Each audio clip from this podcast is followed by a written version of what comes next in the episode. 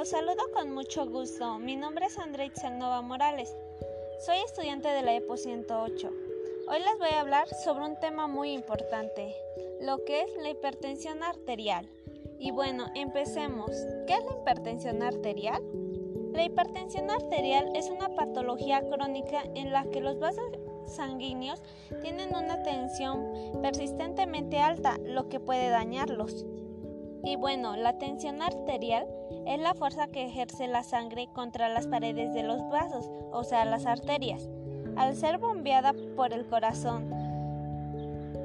En cuanto más alta sea la tensión, más esfuerzo tiene que realizar el corazón para bombear. Y bueno, para poder controlar esta enfermedad sería utilizar un tratamiento en el cuidado personal, así como la toma de medicamentos.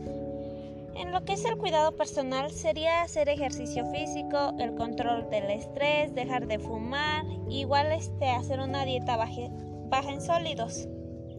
En lo que es los medicamentos sería el inhibidor de la SA, un diurético, beta bloqueador, antihipertensivo, bloqueador de canales de calcio y vasodilador.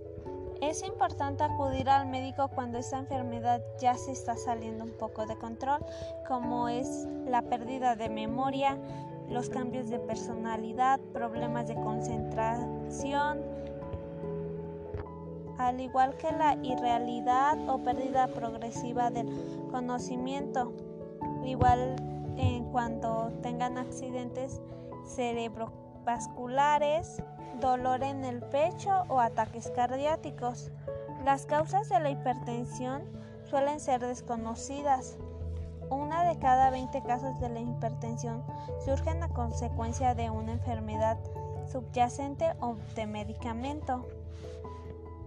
La insuficiencia renal crónica es la causa más común de la presión alta, ya que los riñones no filtran los fluidos. Este exceso de líquidos derivados en la hipertensión, los factores de riesgo son los que incrementan las posibilidades que sufren la hipertensión. Esta enfermedad crónica suele ser más común en personas mayores de 60 años. Con la edad de la presión arterial puede incrementar de forma puntualidad, ya que las arterias se vuelven más rígidas y estrechas debido a la formación de la placa. Igual en esa enfermedad, los que son más propensos a padecer esta enfermedad son los que padecen de la obesidad o sobrepeso, que son un factor de riesgo clave. En esa enfermedad casi no se presenta ningún síntoma, por lo que se le conoce esta enfermedad como el asesino silencioso. Esta enfermedad puede causar daños en el sistema cardiovascular y los órganos internos como los riñones.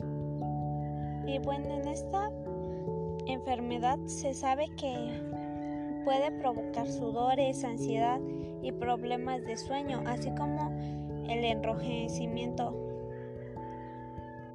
Y bueno, vamos a terminar este episodio con un ¿sabías qué? Bueno, ¿sabías que la hipertensión arterial es la elevación persistente de la presión arterial por encima de los valores establecidos como normales por cosenos? Bueno, hasta la próxima. Nos vemos en el siguiente episodio.